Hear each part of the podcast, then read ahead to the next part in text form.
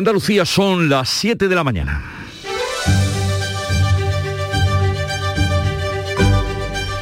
Buenos días queridos oyentes, es viernes 4 de marzo, los bomberos ucranianos han apagado el fuego de la planta de energía nuclear de Zaporilla que ha mantenido esta noche en vilo al mundo una alarma nuclear sin precedentes después de que a la una de la madrugada un ataque ruso a la planta provocara un fuego en un edificio del complejo. Los soldados atacantes siguieron disparando durante horas, impidiendo así que los bomberos lograran apagar las llamas. Una auténtica locura y daba la voz de alarma un portavoz de la planta de energía nuclear. Como resultado de los disparos del ejército ruso, la planta está en llama. Los bomberos no pueden acercarse al lugar porque les disparan a quemarropa. Existe una amenaza real de peligro nuclear. Pero no hay peligro de radiación, ha dicho el Organismo Internacional de Energía Atómica, eh, dice que es un gravísimo lo que ha ocurrido, que estén combatiendo en una zona tan sensible. El presidente Zelensky, presidente de Ucrania, ha salido de inmediato a dar su parecer en las redes. La central nuclear más grande de Europa está en llamas. Rusia quiere repetir Chernobyl. Europeos, despierten. Si hay una explosión será el fin de todo, el fin de Europa.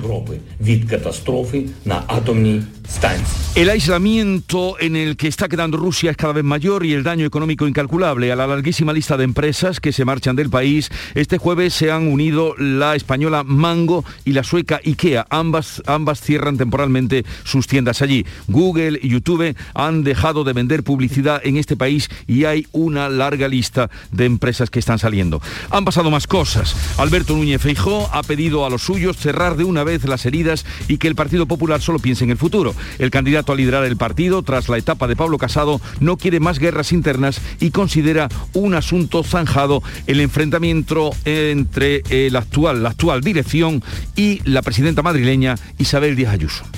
Después de la junta directiva que hemos celebrado esta semana, este asunto quedó cerrado, quedó zanjado y todos nos hemos comprometido en primer lugar a cicatrizar las posibles heridas y a presentar un proyecto futuro. Y ya estamos en el futuro. Hemos de analizar el pasado para no cometer los errores del pasado, sin duda, pero estamos absolutamente metidos en el futuro. Y Caritas facilitó el informe que constata un aumento del 36% en la exclusión tras el COVID en Andalucía. Más de 2.200.000 personas, dice ese informe de la población andaluza, se encuentran en situación de exclusión social, lo cual es un tsunami, así lo llama Tomás Ubrick, que ha sido el responsable de este estudio. El tsunami que ha supuesto esta crisis se ha llevado por delante a un buen número de hogares que disfrutaban de una posición privilegiada de integración plena. Si en 2018 casi la mitad de las familias andaluzas se encontraban en esta situación, ahora solamente el 42% de los hogares no ven afectada su participación con normalidad en la sociedad. Luego hablaremos a partir de las 8 con el presidente de Cáritas Andalucía. Y aquí en nuestra tierra llueve, pero poco. Esto no alivia el secarral en el que se está convirtiendo el campo. Hoy se reúne la mesa de la sequía en Madrid y a ver qué arreglan porque son muchos los agricultores y ganaderos que están pendientes de lo que ahí se acuerde para ver qué medidas toman o cuáles les favorecen. En cuanto al tiempo, se van yendo las nubes, la parte occidental se despeja y la oriental seguirá todavía cubierta con chubascos. Temperaturas en descenso, notable para las máximas en el tercio oriental, donde también van a soplar rachas de viento del oeste muy fuertes hasta la tarde. Y vamos a conocer ahora cómo amanece este viernes en cada una de las provincias andaluzas. ¿Qué viene por Cádiz? Salud, votaron. Nubes y claros. Vemos a esta hora de la mañana con 11 grados y 17, que es la máxima prevista para hoy. En el campo de Gibraltar, Fermín Soto. Pues aquí tenemos cielos despejados, vientos de poniente fuerte, temperatura 11 grados. La máxima para hoy está prevista en 18. Por Jerez, ¿cómo viene el día, Pablo Cosano? Algunas nubes en el cielo, pero no va a haber lluvia, mucho viento. 9 grados marca el termómetro, 19 de máxima prevista. Y por Huelva, Sonia Vela. Alguna nube, nada de lluvia, 8 grados en la capital máxima de 19 para hoy. ¿Qué día se espera en Córdoba, Antonio Postigo? Llegaremos hasta los 17 grados, ahora mismo rozamos los 10 grados de temperatura, cielo con nubes, no llueve. En Sevilla, Pilar González. Tenemos nubes medias y altas, la máxima prevista es de 19 grados y ahora tenemos 10 en la capital. ¿Cómo amanece en Málaga, María Ibáñez? Pues con muchísimo viento en la costa, racha de hasta 70 kilómetros hora, algunas nubes, 10 grados en la capital, alcanzaremos los 18. En Jaén, Alfonso Miranda. Bueno, pues la buena noticia es que ha nevado, pero en cotas por encima de 1.500 metros de altitud a esta hora de la mañana, chubascos de forma muy regular, mucha niebla y apenas 5 grados en la capital. También ha nevado y lo suyo en Sierra Nevada, ¿verdad? En Carna Maldonado. Así es, ha nevado por encima de la cota de 1200, llueve ahora mucho en Granada, se espera más nieve, aunque ya por la tarde despejará. Llegaremos a 20 grados, ahora tenemos 4. ¿Y cómo viene el día por Almería, María Jesús Recio? con nubes, con lluvia, incluso con nieve en cota 1000 metros, ahora menos 3 en Calar Alto, también habrá viento, tenemos en la capital 12 y la máxima ascenderá hasta los 18.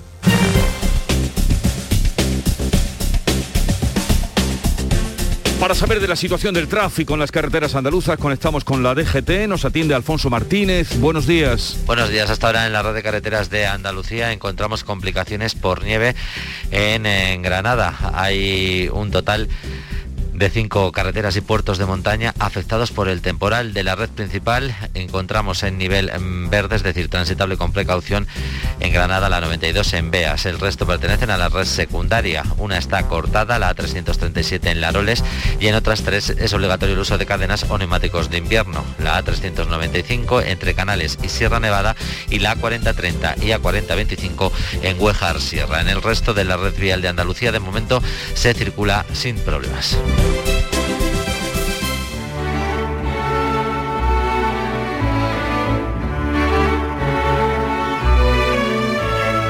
También el vestido típico del folclore andaluz, pongamos el traje de flamenca, según relata el tempranillo, entra en el debate político. Tempranillo de la flamenca. Ahora, Teresa Rodríguez, con volantes en la lengua, ha criticado que Olona se nos vista de flamenca. Dice que aquí las mujeres se visten así en las ferias y que eso es usurparle de la ocasión, se aprovecha a todas las andaluzas la identidad de una prenda. Eh, también ha usurpado el nombre, lo digo por Macarena. Si todos los argumentos que vienen desde esa izquierda van a ser de este perfil, a vos le viene de perla. Si esa crítica al vestido viniera de la derecha, le habrían llovido los palos a la voz que lo dijera. Vamos a ir a lo serio. Desecha el folclore. Teresa, no vaya a ser que la olona de huertana o de flamenca te obligue con resultados a bailar con la mafea.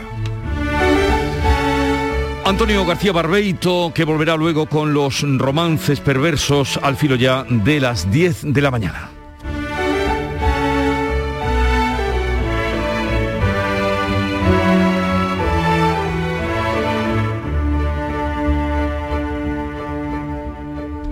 Siete, ocho minutos de la mañana. ¿Hala y esto?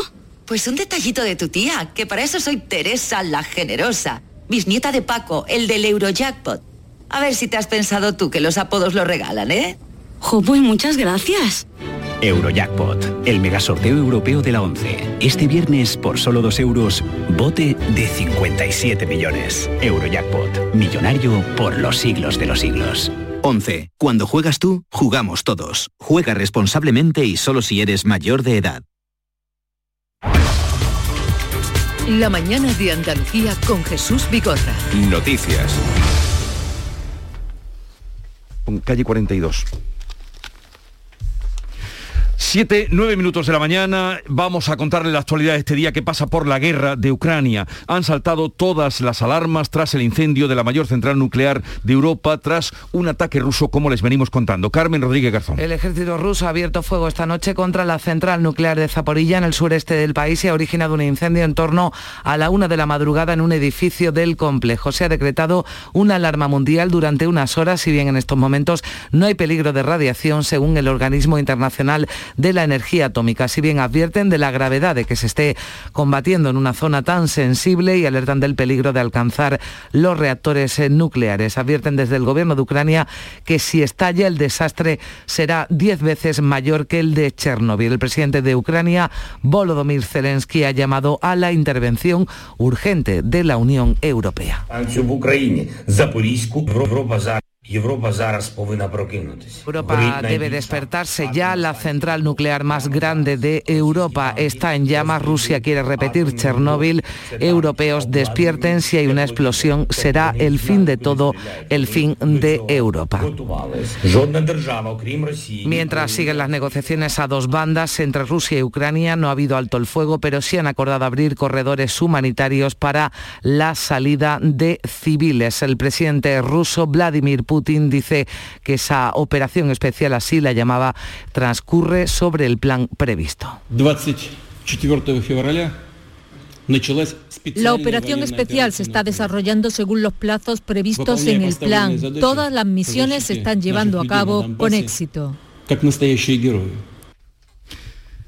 Y la Unión Europea ha tomado una decisión inédita hasta ahora, permitir la entrada sin límites de ciudadanos ucranianos en su territorio. Informa Javier Moreno. Asimismo, otorgará una protección temporal a los refugiados, por lo que podrán trabajar, estudiar o acudir a la sanidad si lo necesitan. El secretario de Estado de Seguridad español, Rafael Pérez, ha adelantado que gracias a esta directiva podrán desplazarse libremente por los países de la Unión y será más fácil su adaptación a los países que los reciban. Dará la posibilidad a los ciudadanos ucranianos que estén huyendo de esa eh, situación de poder desplazarse libremente por la Unión, van a poder gozar de todos los derechos que les reconoce la, la legislación eh, española, derechos de carácter laboral, de asistencia social, de asistencia médica o incluso educación.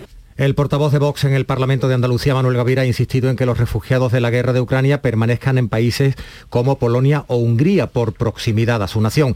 Gavira considera que la respuesta debe ser europea y que España, como parte de este contexto, también debe ofrecer apoyo, pero priorizando que los refugiados estén cerca de sus hogares. Se están destinando y se están dirigiendo a esos, a esos países que están más cercanos a donde está el conflicto, que es Polonia y que es Hungría. ¿Para qué? Porque son los sitios donde están más cercanos a su domicilio. El consejero de Educación y Deporte ha señalado en Huelva que el gobierno andaluz pone a disposición de las familias de refugiados ucranianos que lleguen a nuestra comunidad todos los recursos necesarios para que sus hijos puedan ser escolarizados de inmediato. Ponemos a disposición todos nuestros recursos. Y si tienen que venir para uh, estar en sus centros educativos, su escolarización se procederá de manera inmediata. Y a pesar de las divergencias o diferentes puntos de vista dentro del gobierno, hoy sale de España el primer envío de material militar para Ucrania. Olga Moya. Entre este viernes y mañana sábado, cuatro aviones A400M partirán desde la base de Los Llanos en Albacete con armas que serán entregadas en Polonia en un punto cercano a la frontera con Ucrania. Según ha explicado la ministra de Defensa, Margarita Robles, este envío desde España es una muestra más de la unidad de acción de la Unión Europea, además del compromiso de nuestro país con los ciudadanos ucranianos ucranianos para que puedan ejercer su derecho de legítima defensa. Entendemos que el hecho de enviar armas no es solamente una manifestación de la unidad que hay entre todos los países de Europa, sino que es apoyar la legítima defensa de los ciudadanos de Ucrania ante una violación inaceptable y una agresión inaceptable por parte de Putin. El envío de armas sigue generando discrepancias en el seno del gobierno de coalición y dentro de Unidas Podemos. Mientras las ministras de Igualdad y Políticas Sociales rechazan esa decisión, la vicepresidenta Yolanda Díaz insistía en que aunque hay distintas sensibilidades, la única preocupación es el respeto a la legalidad internacional y a los derechos humanos. El gobierno actúa con una única voz. Tenemos clarísima quién dirige la política exterior con el presidente del gobierno. Por tanto, yo sé que son temas, eh, decisiones muy difíciles, eh, créame, pero se gobierna eh, para tomar decisiones difíciles.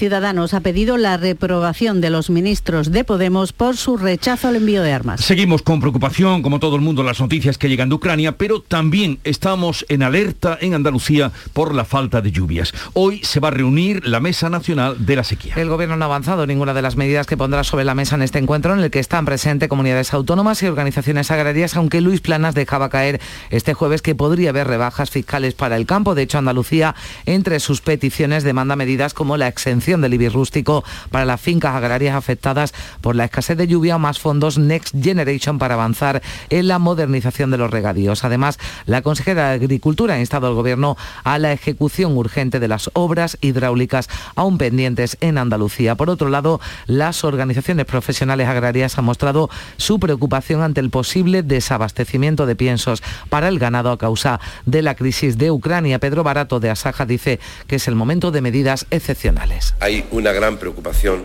eh, del abastecimiento para alimentar nuestra cabaña ganadera eh, en estos momentos. Hay que abastecer nuestra ganadería. El ministro Luis Planas dice que no hay riesgo de desabastecimiento alimentario a corto plazo y que están buscando mercados alternativos. Que en nuestra previsión de futuro debamos buscar eh, fuentes alternativas, lugares alternativos desde el punto de vista del abastecimiento. Son medidas evidentemente que tienen que serlo en el plazo más breve posible. Y seguimos ahora la evolución de la pandemia. Este jueves ha llegado a Andalucía la primera remesa de la nueva vacuna contra la COVID-19. Se trata de 10.000 dosis que irán destinadas a pacientes inmunodeprimidos o para aquellas personas alérgicas a algunos de los componentes de las inyecciones disponibles. La vacuna de Novavax es la primera basada en una proteína autorizada para su uso en Europa. Entre las principales ventajas está su conservación, según José Manuel Rodríguez, director de Vida Farma Granada. La temperatura de conservación es mucho más sencillo en comparación con el resto de vacunas, ya que se transporta, se conserva y todo a una temperatura entre 2 y 8 grados. La tasa de incidencia en Andalucía bajaba este jueves hasta los 285 puntos. Salud notificaba 2.457 contagios y 17 muertes. Nuestra comunidad baja de los 100 pacientes COVID en UCI, el menor dato desde el mes de diciembre. También en España la sexta ola remite y la incidencia acumulada baja 14 puntos en 24 horas hasta situarse en 472 casos. El consejero de salud de la Junta, Jesús Aguirre, ha anunciado en comisión parlamentaria que en unos días se van a dejar de ofrecer diariamente los datos sobre la incidencia del COVID, tal y como se acordó en, la interterritorial de salud del miércoles. Después de la comparecencia, anunciaba que ha dado positivo en COVID. Lo hacía en Canal Sur Televisión, en el programa Mesa de Análisis. Físicamente bien, eh, como todos, síntomas, pero antes algunos síntomas banales, de se eh, bueno, le deseamos eh, pronta recuperación al consejero que precisamente eh, comenzaba la semana en este programa haciéndonos una visita. Concluye la visita oficial a Portugal del presidente de la Junta, Juanma Moreno, ha pedido a las autoridades europeas que miren al sur y que se reactive la conexión por alta velocidad entre Sevilla y Faro. El presidente ha defendido que la euroregión de Algarve, Alentejo y Andalucía tiene los mimbres necesarios para ser protagonista en la Unión Europea. Ha pedido a la Comisión que le tenga en cuenta, que lo tenga en cuenta en sus inversiones porque la periferia tiene mucho que ofrecer a la construcción europea. Sevilla, Huelva, Faro. Nos parece que esa, esa, rama de la alta velocidad va a beneficiar a toda la euroregión, a toda la zona, no solamente en el ámbito turístico, que es evidente, sino también en el ámbito comercial, en el ámbito de, inversiones, en el ámbito, en definitiva, de hacer mucho más, más capacitada. Al final, las comunicaciones, la conectividad es el gran reto que tenemos también por delante como euroregión. Y el ministro del Interior, Grande Marlasca, viajará a Melilla este sábado para mostrar su apoyo a los agentes de la Guardia Civil destinados en el perímetro fronterizo con Marruecos después de los dos saltos masivos que se han producido en las últimas 48 horas. Casi 400 inmigrantes lograban entrar este jueves en la ciudad autónoma este, saltando la valla fronteriza que separa España de Marruecos. El pasado miércoles lo conseguían otros 500. El presidente de la ciudad autónoma, Eduardo de Castro, aquí en Canal Sur Radio, pide más medios en las fronteras. Melilla y lo que es frontera sur de Europa. Y aquí es donde hay que poner ese freno, porque entrando en Melilla o entrando en Ceuta están entrando no solo en España, sino que están entrando en el territorio europeo. Entonces las fronteras, igual que se vigilan otras fronteras con más ahínco o con más medios, pues supongo que aquí pues habría que hacer otro tanto, ¿no? Alberto Núñez Feijó podría tener una rival en su aspiración de suceder a Pablo Casado al frente del PP en el próximo Congreso. Así es, una militante valenciana, Alexia Herranz, asegura que tiene los avales necesarios para presentarse. Este jueves presentaba su candidatura bajo el lema Futuro en Libertad. Defiende que la candidatura surge de las bases y que le gustaría ser la primera presidenta transexual de su partido candidatura no es para hacer frente a nadie, es para sumar y demostrar que en el partido todas las identidades, orientaciones estamos representadas, porque somos ya militantes del Partido Popular y tenemos que dar un paso al frente y romper tabúes y los armarios dentro del partido. Alberto Núñez Feijóo ha pedido por su parte a los suyos cerrar de una vez las heridas y que el PP solo piense en el futuro. Eh, después de la Junta Directiva que hemos celebrado esta semana, este asunto quedó cerrado, quedó zanjado y todos nos hemos comprometido en primer lugar a cicatrizar las posibles heridas y a presentar un proyecto futuro. Y ya estamos en el futuro. Hemos de analizar el pasado para no cometer los errores del pasado, sin duda, pero estamos absolutamente metidos en el futuro. Y Caritas ha hecho público un informe sobre el impacto que la COVID ha tenido en nuestra comunidad. Los datos son demoledores. La exclusión social ha aumentado un 36%, lo que lleva a que 2.200.000 personas en Andalucía estén en riesgo de exclusión.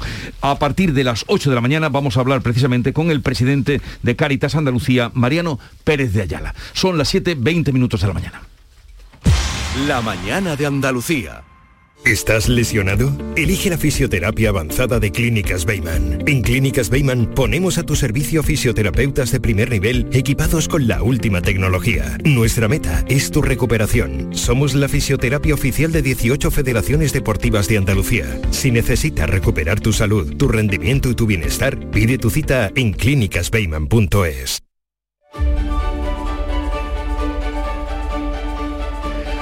Y vamos a saludar ya a Paco Reyero para recibir el zumo de periódicos. Eh, Paco, buenos días. Eh, buenos días Jesús, 720, eh, ahora mismo en sus ediciones en línea, diversos diarios que llevan hasta su lugar de apertura el bombardeo ruso de Zaporilla, la central nuclear más grande de Europa, bombardeo que ha provocado un incendio en la planta. En el periódico El Mundo destacan que tras el ataque el presidente Zelensky ha acusado a Moscú de recurrir al terror nuclear y de querer repetir la catástrofe de Chernóbil. El confidencial apunta a este pronóstico del propio líder ucraniano. Si hay una explosión en la central nuclear, será el fin de todo, será el fin de Europa y exige a la Unión que despierte de una vez. El país guerra en Europa, noveno día, Rusia castiga las ciudades. En el diario.es leemos que Emmanuel Macron advierte de que lo peor en Ucrania está por llegar. La prensa francesa, por ejemplo, Le Monde, que destaca que el actual presidente, el mediador más visible de las mm. últimas semanas, se presenta oficialmente como candidato para un segundo mandato en las elecciones presidenciales de Francia que se van a celebrar el próximo 10 de abril. Va a tener que competir con Le Pen, con Zemmour o con Mélenchon. También en el diario.es el analista Georges Monbiot escribe que la dura realidad es que durante años una pequeña parte de la izquierda antiimperialista ha reciclado las falsedades de Vladimir Putin. Es un texto este de Monbiot que se eh, puede encontrar también en la edición de The Guardian y que sirve para analizar la maquinaria propagandística del presidente ruso. El periódico Digital News que alerta sobre otro campo de batalla, el digital. Se están intensificando los eh, ciberataques rusos a las empresas españolas el envío de correos electrónicos peligrosos por parte de grupos rusos a los principales medios de comunicación nacionales españoles que se ha incrementado de media un 3.000%. En News también encontramos este titular, se busca vivo o muerto, un empresario ruso que ofrece un millón de dólares por capturar a Putin. El empresario está afincado en Estados Unidos, pertenece al círculo de Boris Yeltsin, se llama Alex Konayakin y publicó el anuncio en Facebook. Claro, la red social lo ha retirado por no cumplir con las normas.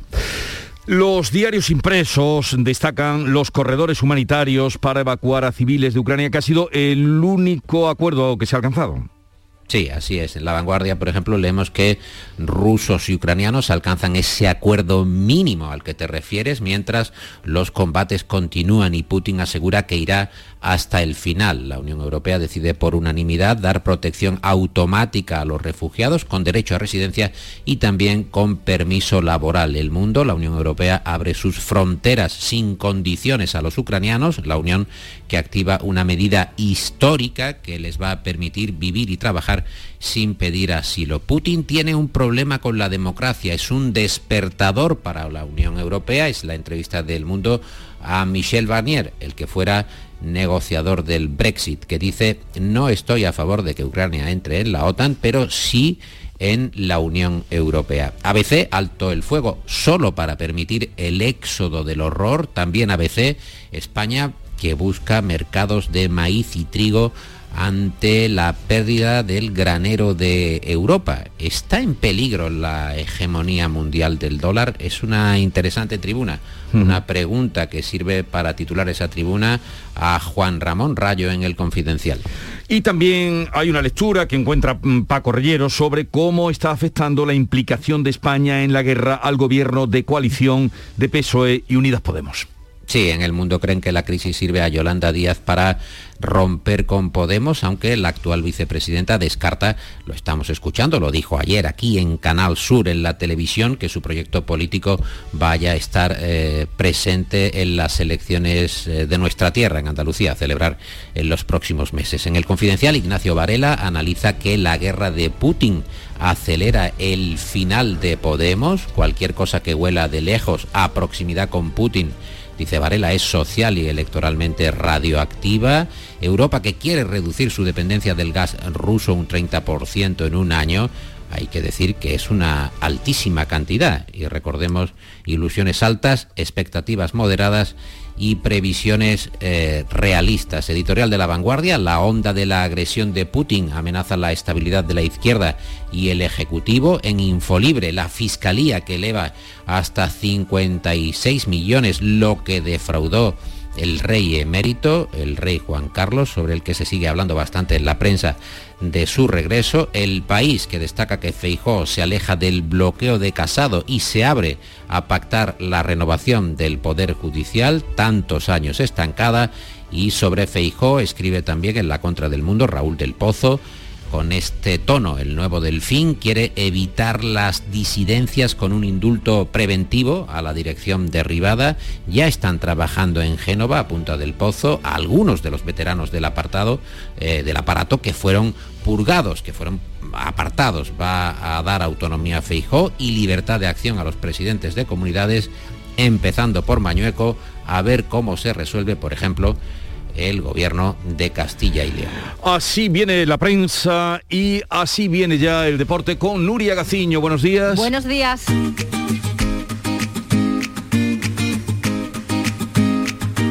Vitaldent les ofrece este programa. El Estadio de la Cartuja de Sevilla ya espera al Betis en la final de la Copa del Rey. 17 años después, el Betis va a jugar una nueva final de Copa. Será el 23 de abril en la Cartuja ante el Valencia, después de eliminar con bastante sufrimiento al Rayo Vallecano. Partía el conjunto verde y blanco con la ventaja del 1 a 2 de la ida y anoche en la vuelta el Rayo consiguió en el minuto 80 empatar la eliminatoria. Cuando todos pensábamos que habría prórroga, en el descuento la entrada de Joaquín y Borja Iglesias no pudo tener mejor efecto.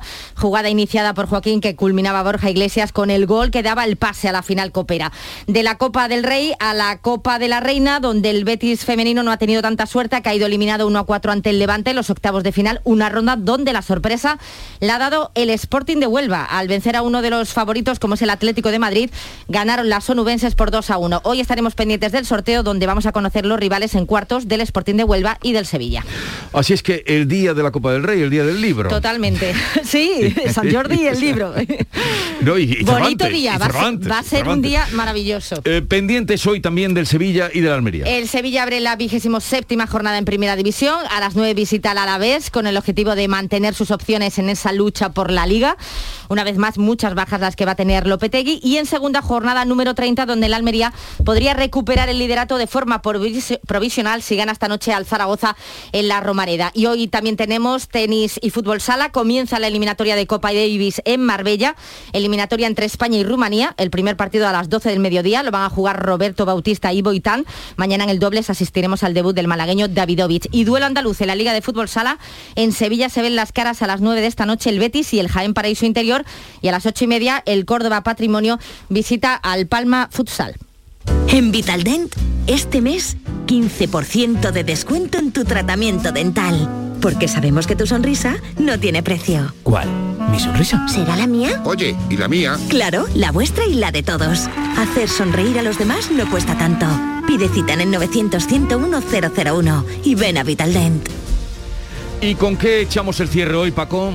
Con la viñeta de Ricardo en el mundo que nos sirve para la despedida. En ella vemos a Putin sentado en su mesa presidencial mirando de reojo el botón rojo, el botón nuclear que está a su alcance. Pero Putin tiene una expresión perdida en esa viñeta. Lleva un gorro militar hecho con hojas de periódicos y la mano derecha cruzada debajo de la chaqueta como Napoleón. Es decir, Putin creyéndose Napoleón y con cabezas nucleares. A esta hora, Nuria, la pregunta sigue siendo la misma que en los últimos días. ¿Qué clase de serrín hay en la cabeza del presidente ruso? Qué miedo. En Qué fin, miedo. En fin, os deseo que tengáis un espléndido Igualmente, fin de semana. a todos, a ¿eh? todos. Nuria y Paco y, y a toda la gente que nos escucha. Llegamos Igualmente así para todos. a las siete y media de la mañana.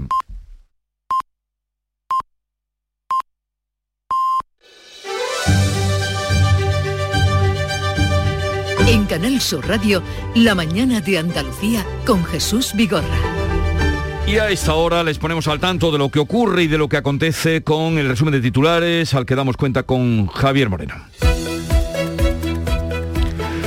Noveno día de guerra en Ucrania. El ejército ruso ha abierto fuego esta noche contra la central nuclear de Zaporilla, una de las más grandes del mundo. La alarma originada ha sido mundial. A esta hora no hay peligro de radiación, pero la Organización Internacional para la Energía Atómica alerta del gravísimo peligro que supone abrir fuego en una zona tan sensible. Ucrania y Rusia acuerdan abrir corredores humanitarios por donde evacuar a los civiles y permitir la entrada de ayuda médica. No han logrado el alto el fuego. Putin le ha dicho a Macron que su objetivo es conquistar toda Ucrania. España enviará a Ucrania entre hoy y mañana cuatro aviones con lanzagranadas, ametralladoras ligeras y munición. El envío de armas ha abierto una brecha en el seno de Unidas Podemos. La ministra de Trabajo, Yolanda Díaz, se muestra a favor y el grueso de la formación en contra. Hoy se reúne la mesa de la sequía a la que se asisten y se sientan el Ministerio, comunidades, organizaciones agrarias y cooperativas agroalimentarias. Van a estudiar zona a zona medidas para paliar daños por la falta de lluvias. Andalucía pedirá la exención del IBI rústico y fondos Next Generation para obras de interés. Tractorada en Antequera para hacer visible la dura situación que está viviendo el campo en Málaga. 500 tractores han cortado durante dos horas la autovía del 92 en demanda de ayudas y precios justos. No pueden vivir del campo,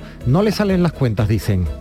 Concluye la visita oficial a Portugal del presidente de la Junta. Destaca en su última jornada la importante y necesaria cooperación entre contra el cambio climático y la lucha contra los incendios. En eso no hay fronteras y los vecinos del sur deben sumar esfuerzos. Andalucía notifica 17 muertes por COVID y España 202. La evolución de la pandemia es a la baja. La vacuna Novavax ya está en Andalucía, se conserva mejor y es óptima para inmunodeprimidos y alérgicos a otros sueros. El consejero de salud ha dado positivo, trabaja desde casa, solo tiene síntomas leves. Alberto Núñez Feijó llega con voz propia, el candidato a presidir el PP zanja los enfrentamientos con Díaz Ayuso y se abre a renovar los órganos constitucionales. Una militante valenciana, Alexia Herranz, dice tener los avales necesarios para presentarse y le gustaría ser la primera presidenta transexual del partido. Iñaki Urdangarín recibe la libertad condicional. Deja así de estar sometido al control presencial de la cárcel alavesa de Zavalla, ya no tendrá que dormir en el centro de lunes a jueves. Y vamos a recordar el tiempo, previsión para hoy. Interesante dar esta información ahora, Jesús, porque tenemos varias incidencias. Hoy vamos a tener, ya tenemos de hecho cielos nubosos o cubiertos en la mitad oriental con chubascos que serán más intensos en la sierra de Cazorla. Van a disminuir por la tarde la probabilidad e intensidad de las precipitaciones. Nevadas, atención, en las sierras orientales por debajo de los 900 metros. A esta hora, Jesús, aviso naranja en Granada por acumulación de nieve en algunos puntos de la red viaria. Cinco carreteras y puertos están afectados, sobre todo en el entorno de localidades como Huejar, Sierra o Canales. También aviso amarillo en todo el litoral mediterráneo de Andalucía por fuertes vientos. Son las 7.33 minutos de la mañana y en un momento, permanezcan atentos, vamos a las claves económicas del día. No te creo. Que la tarjeta Mastercard profesional de Cajamar no tiene comisión de emisión y además te bonifica con 50 euros en tu primera compra de ese importe o superior durante febrero y marzo. Como lo oyes, solicítala antes del 31 de marzo y date prisa que vuelan. Es solo para las primeras 900 contrataciones. Tarjeta emitida por Cajamar Caja Rural. Más información en nuestra web y oficinas. Es real, se llama Mastercard Profesional. Pipas Reyes son las pipas de siempre. Ahora encontrarás tus pipas Reyes más grandes, con más aroma, con más sabor y más duraderas. Tradición e innovación para traerte tus mejores pipas Reyes. Las del paquete rojo, tus pipas de siempre. Las claves económicas con Paco Bocero.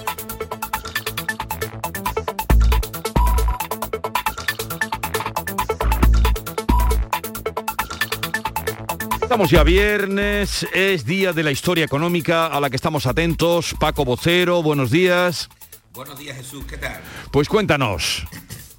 Pues mira, hoy vamos a dar una visión de lo que mm, va a suponer la guerra eh, desde el punto de vista económico, pero la vamos a dar eh, desde eh, la propia Rusia. Porque estamos viendo las protestas que hay allí, estamos viendo las más de 8.000 detenciones, la censura de medios de comunicación y la represión abierta del gobierno de Putin. Y lo vamos a hacer desde la visión del columnista Dmitry Prokofiev, que ayer publicaba una columna, ayer publicaba una columna en Nueva Gaceta, el, el diario digital, eh, para hacer frente a la crisis económica que tienen encima y daba una serie de ideas de consejos. Nueva Gaceta es un medio tradicionalmente muy crítico con Putin, tanto que varios de sus periodistas han sido asesinados desde 2001 y en octubre pasado su director Muratov fue galardonado con el Nobel de la Paz por sus esfuerzos para salvaguardar la libertad de expresión como condición para la democracia y la paz duradera. Así que podemos imaginar dónde está alineado Nueva Gaceta. Interesante, pero vamos a ver qué consejos da ese columnista a sus lectores para hacer frente a lo que se nos viene encima. Pues mira, eh, lo, hace, lo hace en siete, en siete consejos y vamos a ver, es muy práctico. El primero dice, la crisis que es como un maremoto que golpea la economía rusa tiene causas políticas, por lo tanto va a ser muy difícil hacerle frente con medidas puramente económicas. Para empezar, se dirige de tú como digo, tienes que darte cuenta de que la salida de la crisis se va a pagar con tu dinero como siempre ha sido. A lo largo de la historia, la economía rusa ha respondido a una crisis reduciendo los ingresos de los ciudadanos y esperando a que subieran los precios de sus productos para atraer nuevos capitales. Pero eso ya no va a ser así ahora. En tercer lugar, dice, las autoridades ya han demostrado que en la actual situación económica lo que más les preocupa es la cuantía de los ingresos en divisas, pero estos van a caer y mucho. Y se pregunta, ¿y cuánto subirán los precios? Bueno, pues los banqueros ya han respondido a esta pregunta cuando subieron los tipos de interés al 20%. El aumento de los precios no solamente se va a ver influido por la subida del dólar, sino por la escasez de los productos. Las marcas de consumo ya han empezado a abandonar Rusia. La salida de Apple es solo el principio. Y cuando te dicen que en vez de coches europeos van a traer chinos, hay que creerles, pero van a vender los coches chinos a precios europeos. Así que tendremos que prepararnos para la escasez. ¿Y qué hacer? Pues hay que comprar de lo que no se pueda prescindir y pensar que es demasiado tarde para pedir un crédito al consumo. Y luego viene con un par de preguntas bastante dramáticas, digamos, ¿no? Dice, ¿debo comprar comida? Pues sí, los alimentos van a ser más caros, pero piensa en cuántas latas de carne enlatada, leche condensada y paquetes de pasta puedes almacenar y cuánto tiempo te van a durar. Porque mucho más importante que la comida será buscar trabajo. Y es que Sigue Prokofiev, el empleo será difícil, digan lo que digan los funcionarios. Ninguna de las medidas de apoyo prometidas por las autoridades va a resolver la caída de la actividad económica. Además, la retirada de las empresas y marcas occidentales de Rusia provocará una cadena de despidos y recortes salariales. ¿Y qué hacer frente a eso? Pues busca a todos tus amigos que puedan ayudarte con un trabajo y si puedes ayudar tú a alguien, hazlo. Y finalmente se pregunta, ¿y en quién puedes confiar en esta situación? Lo primero y más importante, en ti mismo. Cualquier banquero o ministro te dirá que todo está bien, porque es su trabajo el decirlo, pero la realidad es que solo queda confiar en ti mismo y en tu experiencia personal. Y dado que la crisis económica, como he dicho, dice Prokofiev, tiene causas políticas, también puede y debe resolverse políticamente. Bueno, me he quedado eh, fascinado por la claridad de estos siete puntos. Esto es hablarle claro a, a- a la gente y la utilidad del periodismo. muy- hablarle muy claro a la población, hablarlo desde un medio como este, como Nueva Gaceta, tan crítico con Putin y además decirle claramente lo que se viene encima sin ningún tipo de ambajes, como Sí, ves, sí. ¿no? Y- y muy clarito, muy clarito. Bien, creo que es el momento, Paco, de poner un poco de música, la clave musical de hoy. Pues mira, vámonos con Mike Campbell, el viejo guitarrista del gran Tom Petty, que falleció hace algunos años, que saca nuevo disco precisamente hoy, este- esta canción se llama Electric Gypsy, y que tiene todo el viejo toque precisamente de, de- su Tom Petty, de su gran amigo y compositor Tom Petty.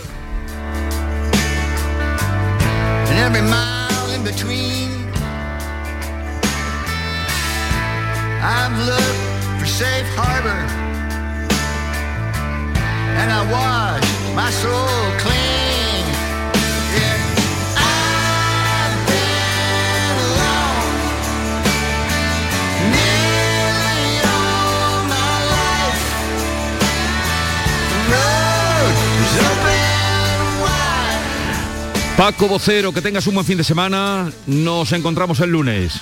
Igualmente, Un abrazo. lunes. Adiós, adiós. Disfruta de Andalucía y de la radio hasta enamorarte. Escucha, siente y déjate seducir por una tierra repleta de tradiciones, de una gastronomía de bandera, de patrimonio cultural fascinante y una gente única. En Gente de Andalucía, los sábados y domingos desde las 11 de la mañana con Pepe da Rosa. Quédate en Canal Sur Radio, la radio de Andalucía.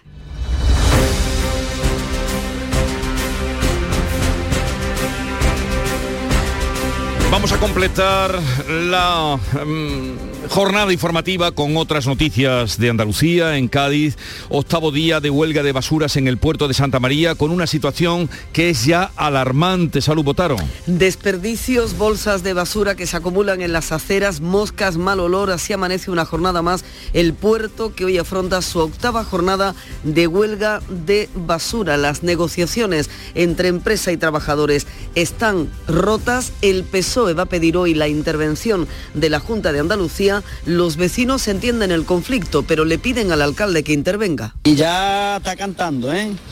Que ya con el calorcito ese que está haciendo, está oliendo y, y esto, yo qué sé, yo esto lo veo fatal. Porque el alcalde dice, esos problemas de la empresa o de los trabajadores, ¿vale?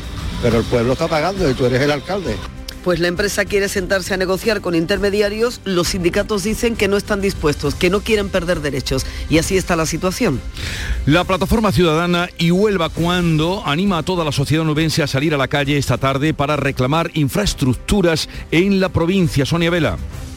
Una veintena de asociaciones respaldan la concentración de esta tarde y hacen un llamamiento a los onubenses para que se sumen masivamente a la movilización y conviertan este 4M en un día histórico. Reivindican inversiones en la provincia para materializar proyectos que llevan años algunos incluso décadas, siendo promesas incumplidas. Es el caso del AVE Huelva-Sevilla Algarve, el tercer carril de la A49, el Hospital Materno Infantil o el desdoble del túnel de San Silvestre. La concentración comienza a las 5 de la tarde en el Paseo de la Ría. José Antonio Cabrera es uno de los organizadores. Basta ya, basta ya de esta dejadez que se está teniendo con esta provincia, con medio millón de personas que vivimos aquí, porque somos personas que pagamos igual que los demás nuestras contribuciones, nuestros impuestos, por lo tanto, mismas obligaciones, mismos derechos.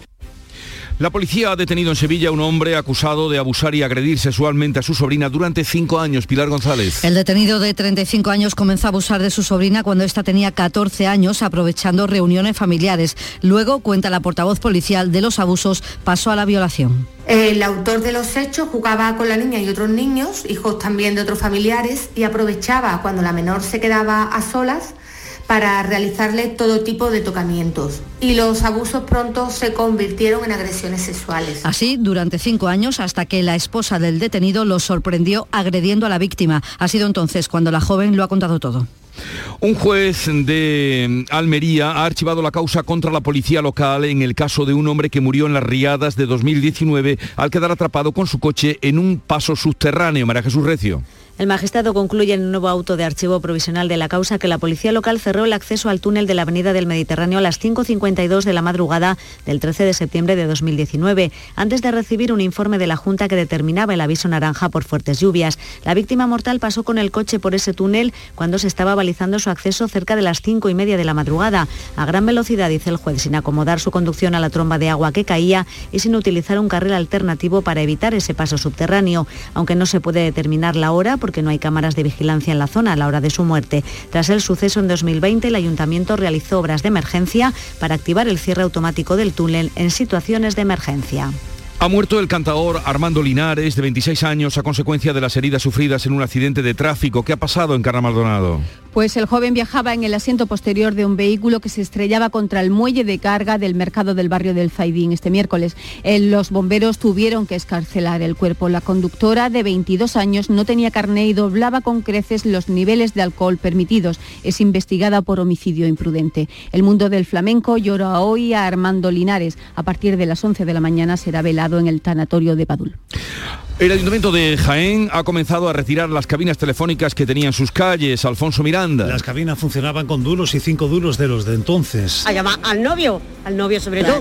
Antes eran las pesetas, los Que duros y el eso. duro- el duro y, y- duro. ya está. Mira que tengo prisa, que esto es lo que hay. La cabina fue hasta el título de una de las mejores películas de los años 70 con un espectáculo a José Luis López que cuando se quedó encerrado ante la incredulidad del vecindario. ¿Pero qué querrá decir este tío? ¿Qué le pasará? ¿Qué le pasa? ¿Que no puede salir?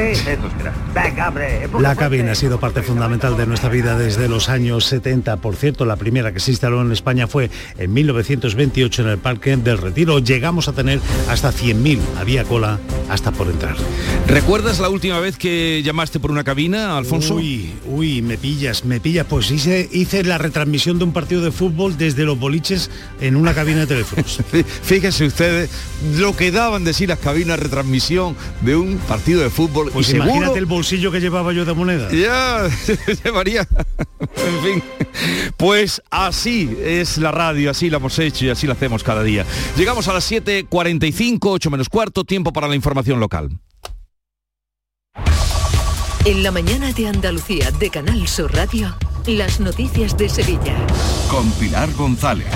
Hola, buenos días. A esta hora hay retenciones en la entrada a Sevilla de 5 kilómetros por la A49, uno en la autovía de Coria, dos en el Centenario sentido Huelva. En el interior de la ciudad el tráfico es intenso en la entrada por el Alamillo, Patrocinio, Avenida Juan Pablo II, por la Avenida de la Paz, también por la Avenida de Andalucía, por el Puente Cristo de la Aspiración, Palmera, Torneo sentido Barqueta, también en la Avenida María Luisa sentido Glorieta de los Marineros y en la Ronda Urbana Norte en ambos sentidos. Hoy tenemos el cielo con intervalos de nubes medias y alta, viento de componente norte, disminuye por la tarde. La máxima prevista es de 16 grados en Morón, 19 en Écija y Sevilla y 20 en Lebrija. A esta hora 10 grados en la capital. La sombra, la sombra vendo. Don Manuel Hidalgo, responsable de ventas de Tordos Quitasol, nos informa. En esta época del año podemos instalar con comodidad todo tipo de tordos y carpas en todos los modelos y sistemas, tordos con motor y tordos automáticos. Pero eso saldrá carísimo. Ese es un error, José Antonio. Estamos con precios en promoción y con facilidades de pago. No me digo más, llámenos al 954 33 29 88. Recuerde, 954 33 29 88. Y olvídese de aquello ya tan lejano de... Leopoldo, échame el tordo. Y pase a la modernidad, a... Corrito, dale al botoncito. Tordos y carpas quitasol, la sombra de Sevilla. Sombra, la sombra. En Canal Sur Radio, las noticias de Sevilla. El Betis jugará la final de la Copa del Rey el 23 de abril en el Estadio de la Cartuja frente al Valencia tras empatar con el Rayo anoche en el tiempo de descuento. Nuria Gaciño, buenos días. Buenos días. El Betis cumplió con las expectativas y a pesar del sufrimiento en un partido muy igualado ante el Rayo Vallecano, lograba meterse en la final de la Copa del Rey por quinta vez en su historia. Los verdiblancos partían con la ventaja del 1 a 2 de la ida, pero en el minuto 80 el Rayo fue capaz de empatar la eliminatoria. Todo parecía indicar que habría prórroga, pero en el descuento Borja Iglesias marcaba el gol que certificaba el pase a la final y desataba la euforia en el Benito Villamarín. Pellegrini ha querido sobre todo resaltar la madurez de su equipo en esos últimos minutos de partido. No, yo creo que el factor determinante fue estar convencido de lo que hacemos dentro del campo de juego. Ni Rayo supo cómo estaba 1-0 en ventaja, porque la verdad es un tiro libre que es muy difícil repetirlo por la potencia, por la velocidad, por la en el ángulo en que entró. Así que ellos se encontraron con un gol y esos minutos era muy importante que por, eh, por descuido, por tratar de empatar en forma desordenada, no pudieran hacer el segundo. Si no teníamos todavía 30 minutos más aquí en nuestro campo, así que recién dije que la madurez del equipo se reflejó justamente en esos Pues el Betis fue capaz de poder sobreponerse al empate y estará en esa final del 23 de abril. Gracias, Nuria. Estamos pendientes también hoy de una reunión, va a ser telemática, entre el Gobierno y la Junta para tratar de avanzar y concretar cómo cada administración va a aportar los fondos comprometidos para la construcción del tramo norte de la línea 3 del metro. Son más de mil millones de euros. La ministra de Transporte, Raquel Sánchez, espera que esta tercera reunión sea efectiva. Para que la Junta de Andalucía pueda concretar cuál es su modelo de, financiación, cuál es el proyecto de explotación, de gestión de ese, metro, pero en cualquier caso quisiera avanzar que el, Gobierno estará, ahí, que el Gobierno mantiene ese, compromiso de, contribuir en la misma medida que lo haga la, Junta de Andalucía. La ministra inauguraba este jueves la ampliación del aeropuerto de Sevilla que tiene seis nuevas puertas de embarque. Sobre la conexión entre la estación de Santa Justa y el aeropuerto, ha dicho Raquel Sánchez que estudiará todas las alternativas siempre que se tengan en cuenta los criterios de movilidad y sostenibilidad. El alcalde de Sevilla ha pedido que el enlace sea por tren y la consejera de Fomento, Marifran Carazo, ha anunciado que se ha licitado ya la redacción del proyecto. Sevilla es la única gran ciudad española que no tiene una conexión directa por tren con su aeropuerto.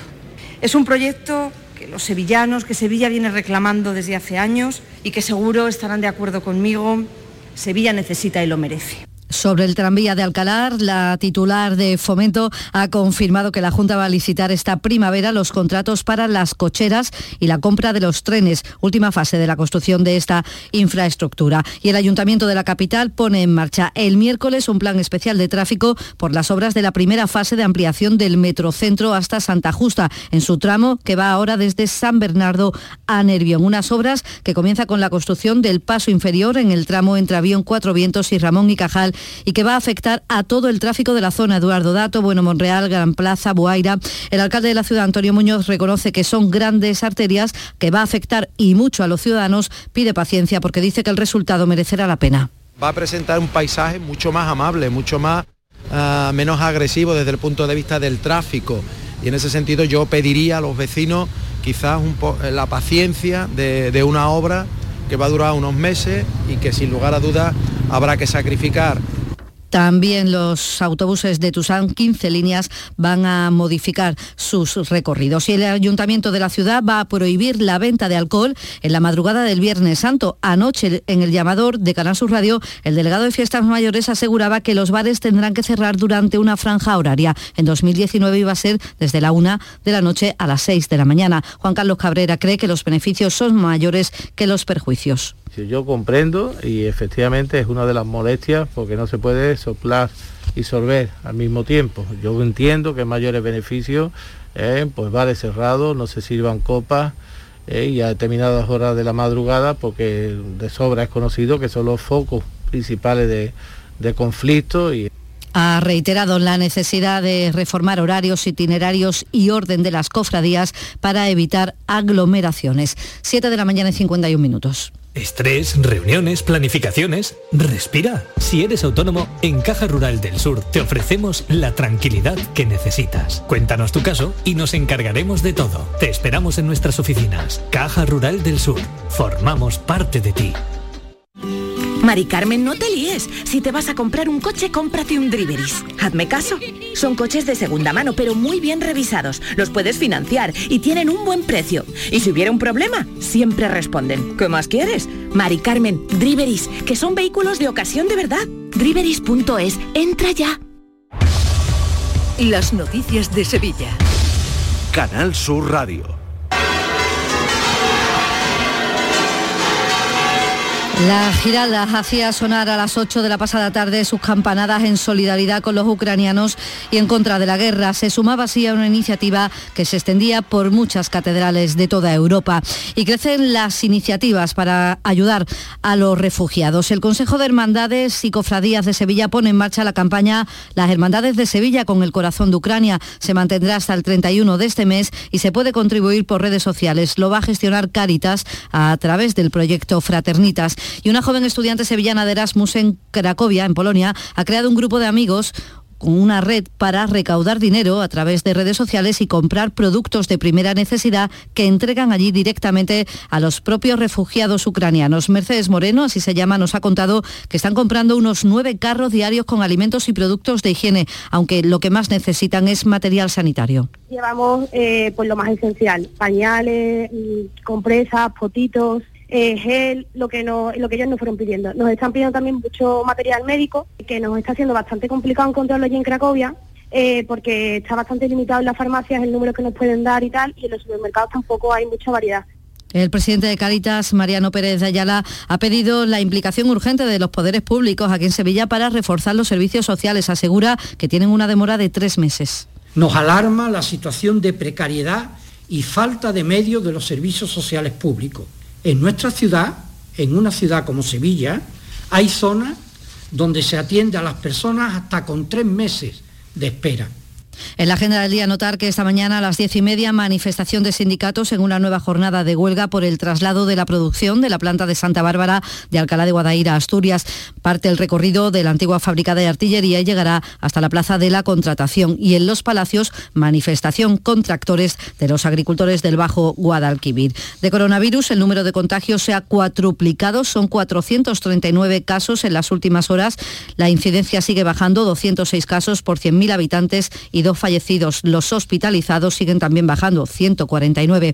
Y la Policía Nacional ha detenido en camas a un hombre de 34 años por abusar y agredir sexualmente de, de su sobrina durante cinco años hasta que su mujer lo sorprendió infraganti. Según explica la portavoz policial, los abusos comenzaron cuando la víctima tenía 14 años. El autor de los hechos jugaba con la niña y otros niños, hijos también de otros familiares, y aprovechaba cuando la menor se quedaba a solas para realizarle todo tipo de tocamientos. Estos tocamientos comenzaron a ser habituales cada vez que ambos coincidían en dichas reuniones y los abusos pronto se convirtieron en agresiones sexuales. A esta hora tenemos 9 grados en Lora del Río, 10 grados en Brene, también 10 grados en Sevilla.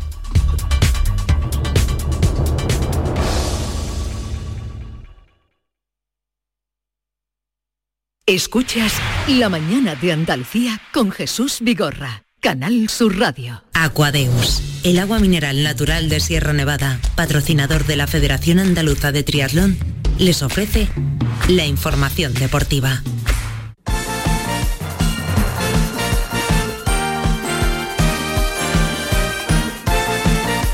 8 menos 5, tiempo ya para el deporte. Nuria Gaciño, ¿qué tal? Muy buenos días. Buenos días. El Betis sufrió, pero está, estará en la final de la Copa del Rey el próximo 23 de abril. Dicen los béticos que sin sufrimiento no sería el Betis. Pues eso es lo que les hizo pasar anoche a los suyos. En un encuentro muy igualado se sufrió mucho, sobre todo en los últimos minutos. En el 80 Bebé marcaba un golazo de falta para el Rayo Vallecano, lo que forzaba la prórroga al empatar a dos la eliminatoria, ya que la ida terminó con victoria bética por 1 a 2. El Betis tuvo que reaccionar de inmediato y vaya si lo hizo, gracias a un veterano como es Joaquín, que empezó una jugada en el primer minuto de los cinco de prolongación, una jugada que culminó Borja Iglesias con el gol que daba el pase a la final de la Copa del Rey 17 años después. Así lo contábamos en la gran jugada. Canales, Canales, gol, gol, gol, gol, gol, gol, gol, el